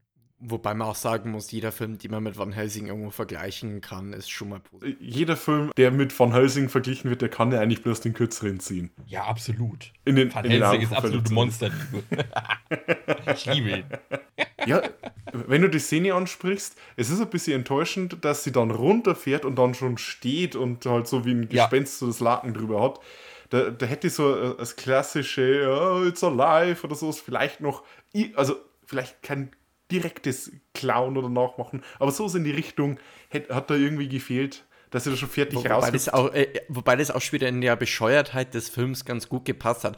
Wobei das dann aber, muss ich ganz ehrlich sagen, da dann auch eigentlich der perfekte Aufbau ist. Got some money? Ja, ja, na, natürlich. Slap! Ihr Auftritt dann ist äh, äh, Great A Ja. super. Äh, Total. Au- Absolut super. Okay, ähm, ich habe auch einen Flop-Moment. Ich mag die äh, billigen Effekte des Films, aber was es dramaturgisch, finde ich, nicht so funktioniert, was man besser machen hätte sollen, weil es eben großes Gewicht in den Film hat, ist äh, Elizabeths Puppenkopf der immer so sehr in äh, großen, langen Aufnahmen auf dem Tisch gelegen hat. Komm, ich, ich weiß, ich habe nicht viel Geld, aber eine Stichsäge, wo ein Loch in den Tisch macht und da einfach Patty Mullen rausgucken lässt, das hättet ihr euch doch leisten können. Also dafür, dass man so, so viel Gewicht drauf liegt, dass das jetzt so... Ähm, ja, Jeffreys äh, äh, Motivation ist und hier das dramaturgische Herz des Films, war ich, was das angeht, etwas enttäuscht. Vielleicht sollte es witzig aussehen, dass es ein Puppenkopf ist mit einer billigen blonden Perücke drauf, aber ich finde da an der falschen Stelle gespart. Das war, glaube ich, nur für den Rotwein-Gag, warum sie Patty Mullen da nicht durchgesteckt haben, damit der unten auch schön raussuppt. Das war der einzige Grund wahrscheinlich. Wobei der Gag, finde ich, auch gar nicht so brutal gezündet hat. Ja. Also die, da hätte man dann Der ist zu lang. vielleicht wieder. Also das war, ja, der, der war einer der wenigen Gags. Ja, das hätte ich vielleicht noch. Ja, scheiße, und daran habe ich nicht gedacht. ähm, aber der, der war einer der wenigen Gags, wo ich jetzt nicht gesagt habe, so, nice. Da, Sind wir so, "Hä, okay. Next. ja. ich glaube, was du dann sagen wolltest, können wir langsam zu unserem Rating übergehen. Oh ja, unser wertfreies, wertloses Wertungssystem. indem wir rein unser persönliches Empfinden des Streifens, nicht die Qualität beurteilen. Dafür nutzen wir unser patentiertes Daumenrating. Es geht von der Bestwertung zwei Daumen nach oben für einen affengeilen Streifen. einen Daumen nach oben für einen Gallenstreifen. Einen Daumen hoch und einen Daumen runter gibt es für eine Mittelwertung, wenn der so okay war. Ein Daumen nach unten hat dann schon nicht mehr so gefallen und zwei Daumen nach unten war dann absolut kacke. so, den Top-Moment hat Steffen angefangen, den Flop-Moment dürfte ich anfangen. Christian, willst du gleich mal vorstellen? Rotieren wir. Das ist doch auch mal ein tolles Konzept, das ich hauptsächlich nicht verfolge, weil ich mir sonst merken müsste, wer wann was gemacht hat. Aber ja, Frankenhooker und ich äh, bringe den Gag erneut, ist mehr als die Summe seiner Teile. Der kriegt von mir zwei Daumen nach oben. Ich finde den wunderbar. Ich finde ihn extrem witzig. Ich finde den viel cleverer, wie man erwartet. Und sehr kurzweilig und kurz und durchgehend unterhaltsam.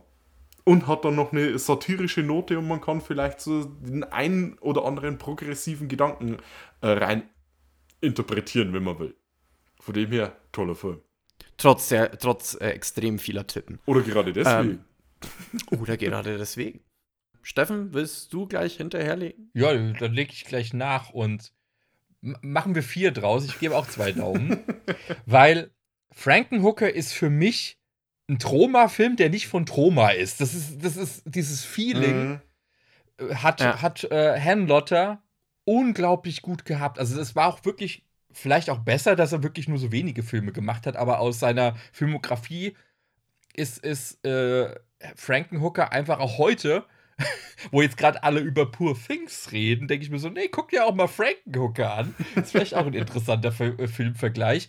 Und vor allem, weil er halt diese, ja, so diese, diese Sexploitation einfach mit so einem Larry Cohen Humor-Part, den er so bei The Stuff oder so Sachen schon irgendwo hat. Dieses auch bitterböse, bissige.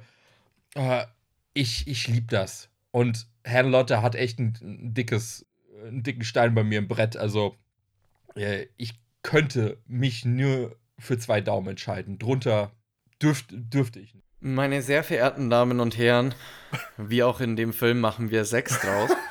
ähm, Gott, der war so schlecht. Schöne Vorlage. Es tut mir leid. Es tut mir leid. Äh, von mir auch zwei Daumen nach oben. Ähm, dazu mal äh, nur ganz kurz was. Äh, äh Christian und ich da eine Konversation vorher hatten im Chat. Äh, ich hatte dann nämlich die Woche so ein bisschen Zeitprobleme, das zu planen und habe dann schon gemeint, ich muss das nach meinem wirklich allwöchentlichen Wirtshaus Mittwoch geben. Also erst ins Wirtshaus und dann noch den Streifen anschauen. Und ähm, Christian hat geschrieben, und ich zitiere, beim Frankenhooker ist es nicht verkehrt, wenn es ein Weizen oder zwei im System hast. ähm, und ich muss jetzt dazu wirklich sagen, kann ich teilweise verstehen. Ich glaube, das ist auch ein richtig geiler Streifen, wenn du einfach ein paar Jungs da hast, ein, zwei Bier zwischen und den Film anschauen, hast du die pure Gaudi. Ähm, aber ich habe es nicht mal gebraucht. Ich habe den Film nüchtern angesehen und habe trotzdem wirklich jede Menge Spaß damit gehabt. Der Film, wie, es schon angesprochen ist, ist echt clever. Ich wollte wirklich Toxic Avenger Feeling oder sowas dann auch noch mit anbringen. Also es fühlt sich wirklich so Truma-mäßig oder einfach von, von so einem Trash-Perle-mäßigen Ding. Der, der Film zieht dich rein und lässt dich nicht mehr los und das ist auch gut so. Also äh, mir hat der unheimlich viel Spaß gemacht. Er ist vollkommen Banane auf die beste Art und Weise, wie man sich vorstellen kann. Also ich war sehr positiv davon überrascht, weil vor allem, weil ich mir am Anfang dachte, Frankenhooker, ich habe mir einen Trailer angeguckt und dachte mir, ach du Scheiße, was ist das denn jetzt wieder? Ach Gott, das wird mal wieder ein anstrengender Streifen. Äh, aber nee, wirklich affengeil einfach nur. Sehr schön. Äh, freut mich, dass er da so viel Spaß gemacht hat. Ich habe allerdings, als ich den nachmittags äh, angesehen habe, lieber, ich habe so große bodentiefe Fenster, habe ich dann trotzdem lieber den Rollo runtergelassen. das ist so ein, so ein Film, den, den, den, muss man komplett angucken und nicht im Vorbeilaufen oder äh, nur so auszugsweise. Mhm. Äh, sondern so in seiner Gänze. Und äh, dann, dann bemerkt man, dass, der, dass er einiges unter der Haube hat. Ja, und vor allem ist es so ein Film, wo dann äh, früher dann die Mutter reingeplatzt wäre und so. Nein, das ist nicht so ja, ein Film. Ja, genau. Weißt du, genau in dem Moment, äh, wo, wo, wo, die, wo die eine dann am Autofenster steht und blank sieht, in dem Moment kommt die Mutter rein. Du denkst so, oh, scheiße. Oder wo die beiden Mädels äh, dann während alle Crack rauchen auf dem Bett sitzen und ru äh, anfangen rumzumachen und dann oh boy. uh. Somebody is in deep shit. äh, unsere Community-Frage brauchen wir Ja, oder? äh, ich, ich sollte eigentlich auch moderieren, Philipp. Ähm, Ent Entschuldigung, ja, ja, ja. Entschuldigung, das fällt Da, jetzt nur da, so damit, äh, da, aber danke, dass du mich darauf hingewiesen hast. Und zwar stellen wir immer eine Community-Frage am Ende unserer Folge und die wäre dieses Mal: Solltet ihr wiederbelebt werden? Aus den Körperteilen, welche Berufsgruppe sollte euer Körper bestehen? Uh. Und die Sache ist mir original eine Minute bevor wir äh, angefangen haben zu, zu werkeln eingefallen. Welche Berufsgruppe? Ja, also keine, keine Ähm, Sexworker, weil Sexwork ist Real Work. Mhm. Aber Fra Frage dazu, äh, äh, ähm, männlich, weiblich ist in dem Ist Fall was. egal, also die, das Serum hat auch äh, Testosteron. es Basis. ist, Wurde entwickelt, okay. Frauen können auch alle Berufe machen, Philipp.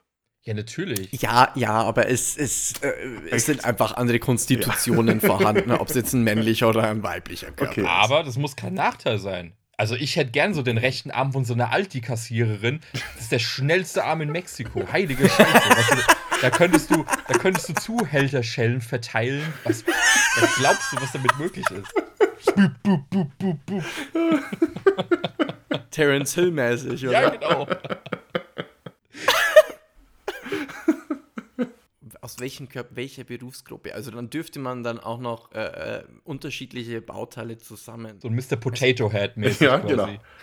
genau. Ja. Also ich, für, für mich müsste, also ich bin ja großer Sportfan, ähm, bin nur mit äh, großer Faulheit gestraft und äh, nicht unbedingt mit äh, athletischem Talent. Dementsprechend würde ich wahrscheinlich ähm, mal was nehmen, äh, wo, ich, wo ich dann einfach Chance hätte, äh, athletisch glänzen zu können. Also würde ich wahrscheinlich eine Berufsgruppe wählen, die, die ähm, tendenziell äh, gestellte Körper hat. Hm. Und ähm, vielleicht noch einen großen Dong, das wäre nicht schlecht. Ich, ver ich verstehe. ich verstehe alles.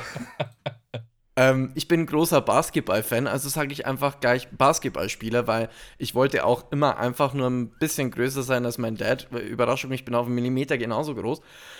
1,82,5 Meter, was übrigens noch ungefähr 0,5 Zentimeter unter 6 feet tall ist. Ich sage immer, ich bin 6 Fuß, aber es sind eigentlich 5 äh, Fuß, 11 äh, Zoll. äh, Und äh, Freiheiten Viertel. und äh, Demokratie Genau, äh, äh, und Fre- Freiheiten eine Minute. Adler und I'm five, 5'11 and 3 quarters, okay? Du lebst eine war Lüge. auch mal sehr frustrierend für mich. Also ich, ich, ich nehme Basketballspieler. Ich will, ich will ein bisschen größer sein und äh, einen großen Daumen. Oh weh, Es wird nicht besser, wenn du es nochmal wiederholst. wirklich. Ne? Aber du hast nicht gesagt, wo. Ich meine, du kannst die Körperteile ja äh, überall platzieren. Jetzt stell dir mal vor, du hast das Ding statt einer Nase im Gesicht hängen. Ist halt auch nicht so vorteilhaft. Wie die Nase eines Mannes. Komm, Leute. Wir sind ein seriöser Podcast. Fast. Entschuldigung. Etwas Professionalität, bitte. Steffen, hast du eine Berufsgruppe? Hm. Also meine alte Verkäuferin fand ich eigentlich schon ganz, ganz Ja, ja, interessant. das- aber, Äh, Das ist schon das ist stabil, ja. aber wenn ich jetzt überlegen würde, ich überlege gerade, welche, welche Berufsgruppe. Hm. Ich, ich, ich, hab immer- ich, ich höre immer so schlecht. Und da überlege ich gerade, in welcher Berufsgruppe arbeiten denn potenziell Leute mit großen Ohren, aber. Ja, vielleicht. Leute in der Oper arbeiten so mit, mit einem perfekten Gehör oder so äh, Oh. Dirigenten. Oh, das wäre geil. Müssen es menschliche Körperteile? Also, nee, Berufsgruppe, ja klar. Vergessen, was ich gesagt habe. Ach, ganz ehrlich, ganz ehrlich, wenn ich Mörderhupen bekommen würde, dann bekomme ich halt Mörderhupen. Ich wäre auch happy damit. Kann ich mich mit arrangieren. Also die Arme einer Aldi-Verkäuferin und das Gehör eines Dir Konzertdirigenten. Und die Hupen von Jeffrey. Ja, genau. Okay, jetzt, jetzt, muss ich, jetzt muss ich auch noch was sagen. Ich, ähm, äh, ich bin äh, künstlerisch angehaucht, ich da gern zeichnen. Also bräuchte ich vielleicht die Hände von jemandem äh, mit geschickten Fingern, ein Pickpocket. Äh, äh, vielleicht dann jemand, der. Äh, ich bewundere immer die, die so. So kleine Modelle, so, so die, die Warhammer 40k oder so spielen und so die kleinen Modelle bemalen können. Also lade ich mal die, die, die Arme von Warhammer 40k-Spieler. Von Henry Cavill. Von, der- genau, von Henry Cavill. Oh, okay. Wir, wir könnten es eigentlich abkürzen und sagen, wir nehmen alle den Körper von Henry Ja. Cavill, weil, Okay, come on, Deal. guys. Come on, guys. Also, dann hast du auch deine großen Hupen, weil, damn. Ja. Und du hast deine gestellten anderen Körperteile und gut, der Dong ist gesetzt. Womit dann die Community-Frage von uns beantwortet wäre. ähm, Von wem wollt ihr den Körper haben und wieso ist das Henry Cavill? schreibt es uns entweder auf Spotify, da scrollt ihr ein bisschen runter, da steht unsere Community-Frage immer, oder ihr äh, scrollt noch ein bisschen weiter runter in unsere Shownotes, da habe ich einen Linktree mit unseren Social-Media-Kanälen, da poste ich die Frage natürlich auch. Und in den Shownotes werde ich auch äh, den Steffen verlinken. Ja, Steffen, äh, du hast jetzt äh, deine Chance, deine Shameless Plugs hier zu lassen. Ne?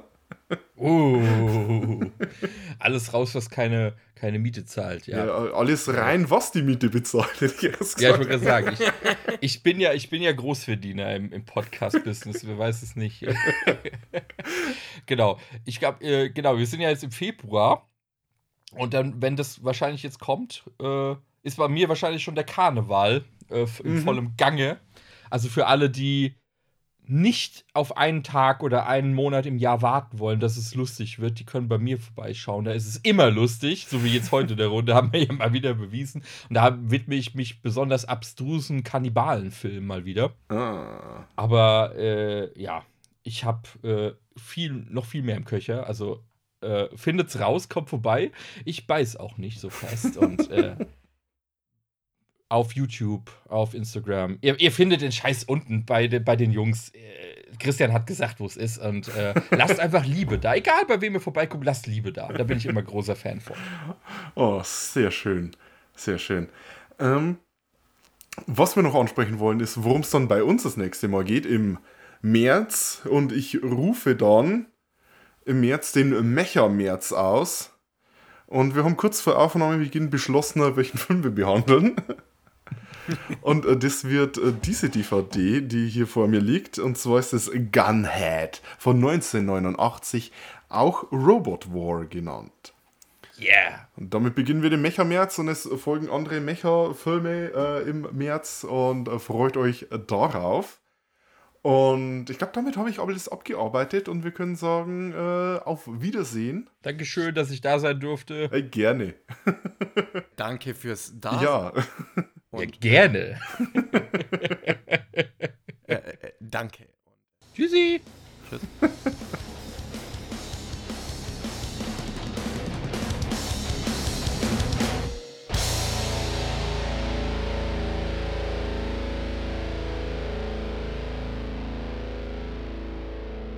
Oh.